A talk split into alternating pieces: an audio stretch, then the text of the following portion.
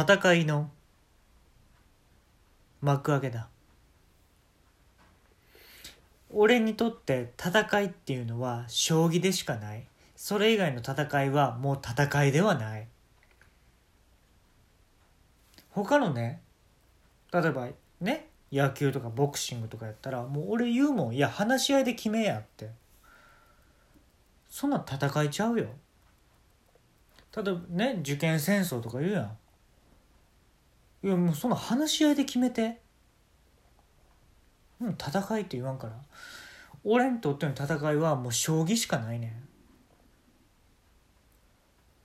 ん。前ねもう大一番。もう将棋しかしてないから戦いといえば。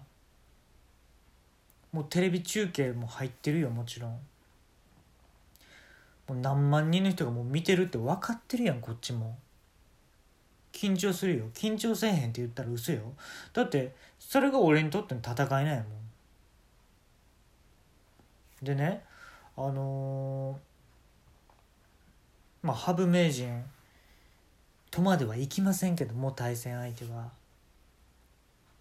羽生名人ともちろんね戦いたいんですけれどもまあ仮想羽生名人っていうことであのー、羽生名人なんですよ顔は完全に。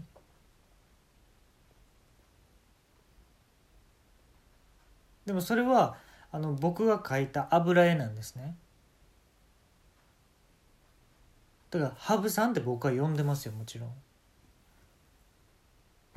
だってそうやん羽生名人と戦うっていうのを想定してやんのに僕が羽生名人って呼ばないとどうなる？世界は。もっと消費税上がるで。消費税上がったらどうなる？みんな消費しなくなるよね。消費しなくなったらどうなる？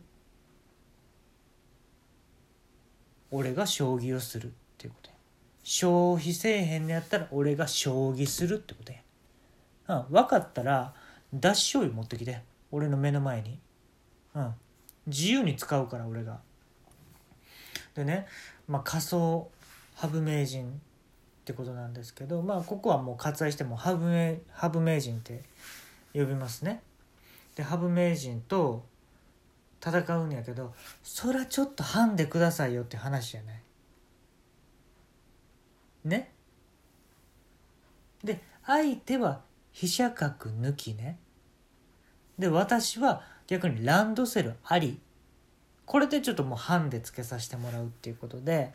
であのランドセルの中にね僕のランドセルの中にあの羽生名人の飛車と角が入ってます。でそれを自由に僕は使っていいよっていうことで、まあ、ちょっとハンでいただいてて。であの渡良瀬橋ってあるでしょ？森高千里さんで。であれ途中でこのリコーダー弾くんですよ。アルトリコーダーか？ソプラノか知らんけどな。でそのリコーダーは入れてます。ランドセルやからね。リコーダー入れるよね。でもうここやって言った時にもうあの渡良瀬橋を吹こうと思ってますからこれはだいぶハンデですよ。で対局始まりました。もう自分の中での戦いってもうこれやからね。でまあまず歩からね、まあ、動かすじゃないですか。もう俺もその戦法もどうかと思うのよ。ね？普通のことしてたら絶対勝てへんから。羽生名人にはね。で俺はね桂馬やと思うねんな。うん鍵握ってんのは桂馬やと思うねん。うん。桂馬跳びってあるよね。横に1個、えー、縦に2つか。桂馬跳びっていうのがあるんやけど俺はなんでもっと進めへんと思わへんのって桂馬には言ってるんですよね。なんで自分でそんな限界を決めちゃうのって。だからもう桂馬をもうちょっともう悪いですけど王の前にねもう王手ってもう1手目からやってもええんちゃうかなと僕は思ってるんですよ。だから鍵握るのはちょっと桂馬かなと思ってますね。うん。であのー、まあいろんな対局ねしてまあ勝負飯ですよね。ちょっと休憩が入るわけですよ。であの仮想、えー、ハブ名人はね、まあ、僕が書いた油絵なんですけれどもハブ名人は餃子食べるって。ええー、って。ちょ違うなと。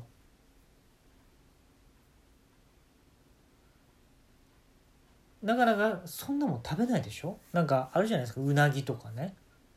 丼もんとかなんちゃらこうなんだなんちゃら定食とか。餃子単品でいくかと。水餃子4つ。で焼き餃子1つ。で蒸し餃子を3つください。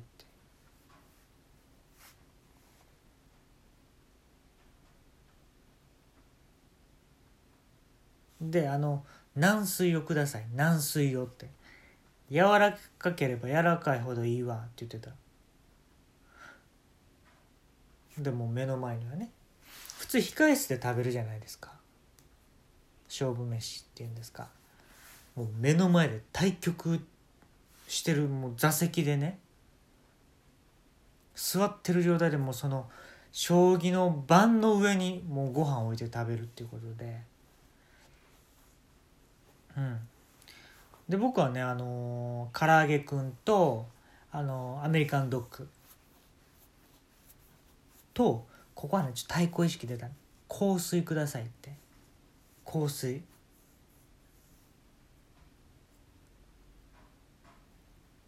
今度はブルガリの香水持ってきてね。いやいやいやいやもうもうもうもうもう。ええよそういうなんかノリツッコミせなあかん感じやん。つってで手につけて。で首にもつけて「どうこれ香水持ってきてどうすんのよどう!」って言ったらもう油絵のねハブ名人もちょ笑っとるんですよ。あこういうノリツッコミとか好きなんやとか思って。ほんでもう対局ね再開して。もう俺も唐揚げくんとねアメリカンドッグやったらもうすぐ食べれちゃって。でも相手のね餃子ももう完食して。やっぱ匂うよ。餃子って。なんかそういう感じで攻めてきてんのかなと思った。らなんかちょっと嫌になりましたね。判明人のこと。うん。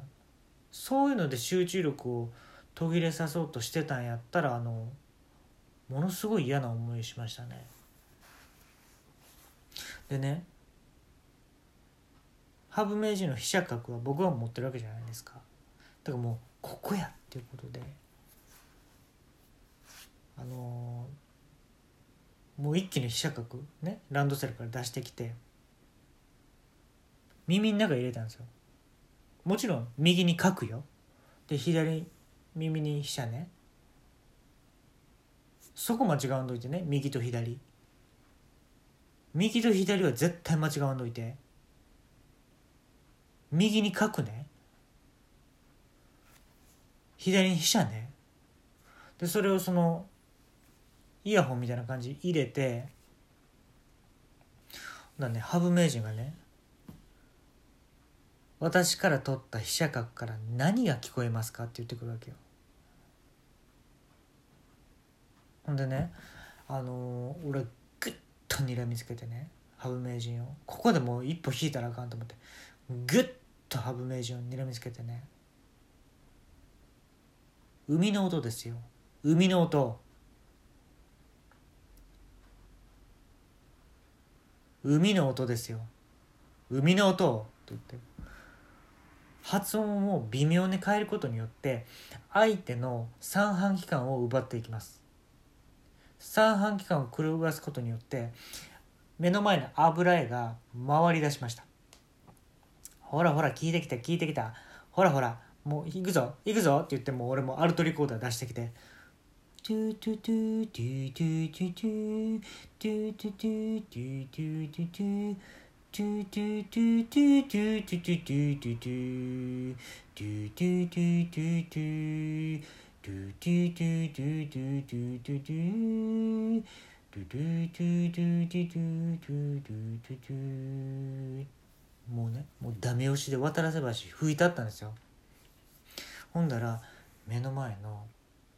油絵がピタッと止まってですねぐるぐる回ってたんですね。ピタッと止まってですね金髪になったんですよ。目の前の羽生さんがね油絵ですけど。で眼鏡をパンってね外したんですよ。これでも同じ人間に見えるかって言ってきたの。羽生さんがなんかもう覚醒しちゃったんですよね。なんで金髪になったか分かるか？完全に「ドラゴンボール」に影響を受けとんねんって言ってたんですよ。あやっぱ見てたんやと思って。見る時間とかないと思うやんか将棋とか。毎週見とったわって言ってた。特に気に入ったところはセルゲームらへんやんって言って。俺も好きですって言おうと思ったんですまあそれで対局重ねていって。やっぱもう飛車角をもうこっちが持ってるっていうのでやっぱもうかなり有利でして。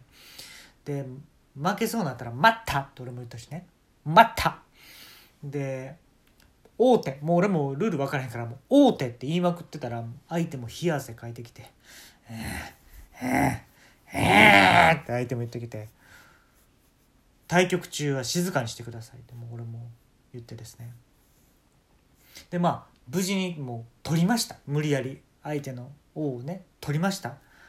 ほんでね羽生名人の油絵をねそっと花瓶に添えて帰ってきました。